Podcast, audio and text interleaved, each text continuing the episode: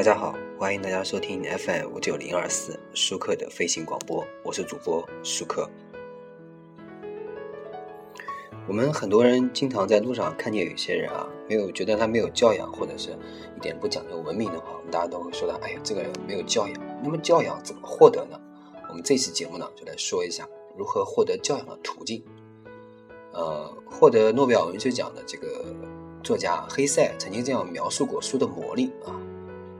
当多数缺少天赋的人将自己的阅读能力很快的只用来读报上的新闻或商业版，商业板块时啊，呃，多数少数人呢仍然为字母和文字的特殊魅力所疯魔，这少数人呢就将成为读书家。他们在学会阅读技巧之后，并不背弃他们，而是深入了书的世界，一步一步去发现这个世界是何等的广大恢宏。何等的气象万千和令人信服神往！如果谁企图以一个狭小的空间，以一栋房屋，甚或是仅仅一个房间来包容人类精神的历史，并且将其据为己有，那他只有一个办法达到自己的目的，那也就是精心挑选和阅读书籍。而读书呢，也正是他向我们指出的获得真正的教养的主要途径。真正的教养不追求任何具体的目的，一如所有为了自我完善而做出的努力，本身便有意义。对于教养，也即精神和心灵的完善的追求，并非朝向那些某些狭隘的目标的艰难跋涉，而是我们的自我意识的增强和扩展，使我们的生活呢更加丰富多彩，享受更多更大的幸福。因此，真正的较量犹如真正的体育，同时既是完成，也是激励。随处都可达到终点，却从不停歇，永远都在半道上，都与宇宙共振。生存于永恒之中，他们的目的呢，不在于提高这种或那种能力和本领，而在于帮助我们找到生活的意义，正确的认识过去，以大无畏的精神迎接未来。为获得真正的教养呢，可以走不同的途道路。最主要的途径之一啊，就是研读世界文学，就也就是逐渐熟悉和掌握各国的作家和思想家的作品，以及他们在作品中留给我们的思想、经验、象征、幻象和理想的巨大财富。这条路永无止境。任何人也不可能在什么时候将它走到头，任何呢也不可能什么时候将哪怕是仅仅只是一个文化发达的民族的全部文学通通读完，并有所了解，更别提整个人类的文学了。然而呢，对于每一部思想家或作家的杰作的深入理解，却都会使你感到满足和幸福，不是因为获得了将死的知识，而是有了新活新活的这个意识和理解。对于我们来说，问题不在于尽可能多多读和多知道，而在于自由的选择我们个人闲暇时能完全沉迷其中的杰作，领略人类所思所求的广阔和丰盈，从而在自己与整个人类之间建立起息息相通的生动联系，使自己的心脏随着人类的心脏的跳动而跳动。这归根到底，一切都是生活的意义。如果活着不仅仅是为了满足那些赤裸裸的需要的话，读书绝不是要使我们散心消遣，而是要使我们集中心智，不是要用那些虚假的慰藉来麻痹我们，使我们对无意义的人生视而不见，而是正好相反，要帮助我们将自己的人生变得越来越充实、高尚，越来越有意义。那么我们前面说了这么多了，已经够多了，是吧？世界文学的辉煌辉煌殿堂，对每一位有志者都敞开着，谁也不必将它收藏着丰富，啊，望洋兴叹。因为问题不在于数量，有的人呢一生只读过十来本书，但却仍然不视为真正的读书人；还有人呢见书别生吞下去，对什么都能说上几句。然而一切努力啊全都白费，因为教养得有一个可教养的客体做前提，那就是个性或人格。没有这个前提，教养在一定意义上便落了空。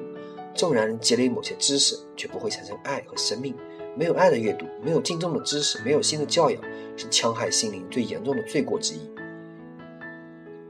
少数人呢，将成为这个读书家。他们儿时呢，便在课本里发现了诗和故事，但在学会阅读技巧之后呢，并不必背弃他们，而是继续深入书的世界，一步一步发现这个世界如何等的广大恢宏，何等的气象万千。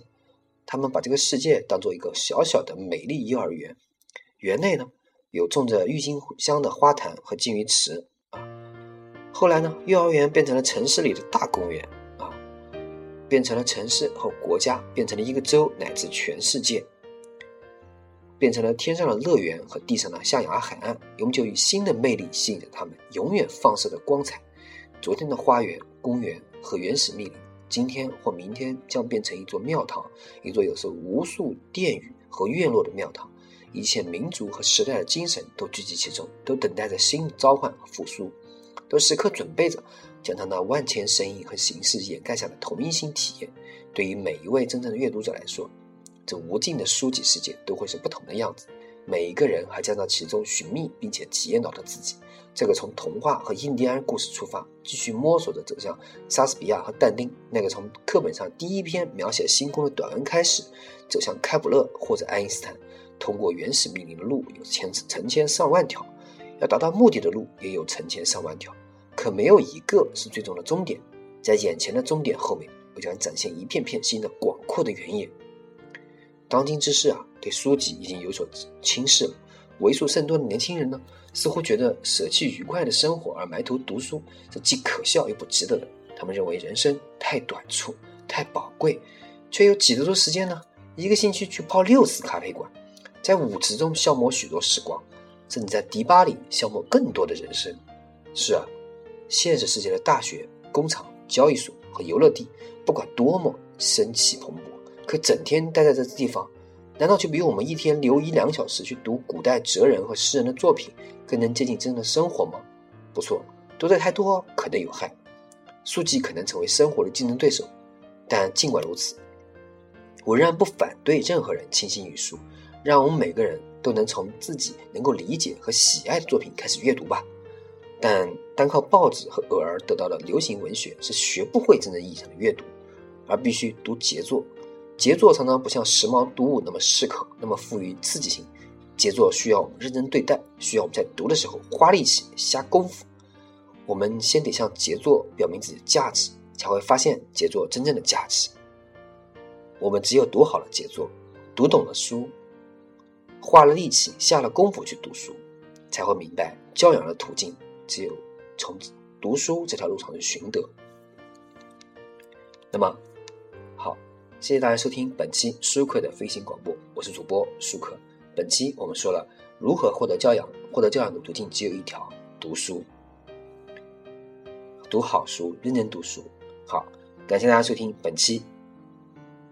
舒克的飞行广播，我是主播舒克，欢迎大家与我进行私信交流，通过微信、微博、QQ 与我进行交流。谢谢大家。